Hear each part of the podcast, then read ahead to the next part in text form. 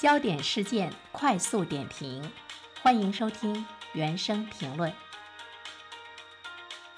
最近呢，很多的地方逐步提高了职工医保的最低缴费年限，男的呢要缴费满三十年，女的呢要缴费满二十五年。呃，据说呢，这样的一个最低的缴费年限呢，今后呢要在全国统一。现在呢，各个地方最低的缴费年限呢是不一样的啊。有的地方呢，比如说十五年、二十年就是可以了。各地逐步提高这个最低的缴费年限，也是引发了热议啊。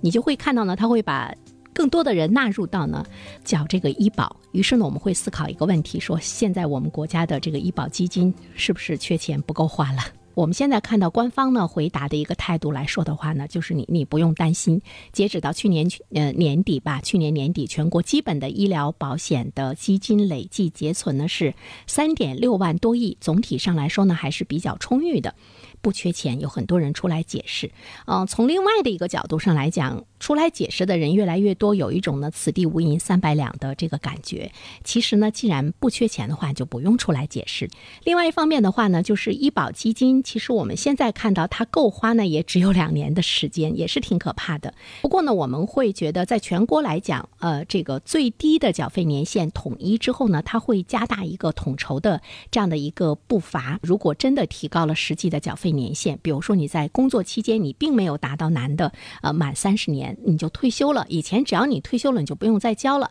但是现在的话呢就是不行，距离退休年龄越近，有可能会延长这个缴费。当然也有更多的灵活就业的人员可能会转而选择参加城乡居民的医保，就是你要继续的交满三十年，女的呢要继续的交满呢这个二十五年。嗯，而且呢还有一些地方的政策呢，就是你到了退休年龄，你的缴费不满最低年限的话怎么办？没有交满，那么是允许你一次性这个补缴的。呃，其实我们会注意到呢一个问题，就是职工医疗保险制度退休人员不缴纳这个半积累制特征带来的这个呃。弊端有一些人员，刚才我们一直在强调，你退休的时候呢，你并没有呢工作满三三十年，就是你并没有呢缴纳达到三十年就可以退休，这个呢叫做半积累制度，它呢会带来一些弊端。从国际发展经验来看，医保的医疗保险跟养老保险呢是截然不同的两类的这个保险。呃，医疗保险呢是一种互助共济制度的安排呢，应该是现收现付。退休人员，你退休了，你不缴费呢，它就会导致呢医保成为一个。半积累制，它就会呢影响它的运转的效率和公平。特别呢是对于农民工和灵活就业人员来说，因为它的流动性强，工作转换率呢高，在这种半积累制下呢，它的权益呢就更难来维护。所以说呢，目前取消退休人员不缴费呢，恐怕呢是一个必然的这个趋势。就是只要是城镇的就业人员，不论你身在何处，从事何种职业，都可以随时参保，随时呢享受呢待遇。从制度公平性的角度上来说。说城乡居民的医保不存在着，就是你退休你就不缴费了，它要体现呢一个制度的公平统一，一定呢是要强调你要缴费免满。男的要满三十年，女的要满二十五年，不管你退休没退休，一定要满足呢这样的一个年限。它呢就是来改革我们现在呢存在着医保缴费的一个半积累制的问题，最终呢会回归到一个现收现付制。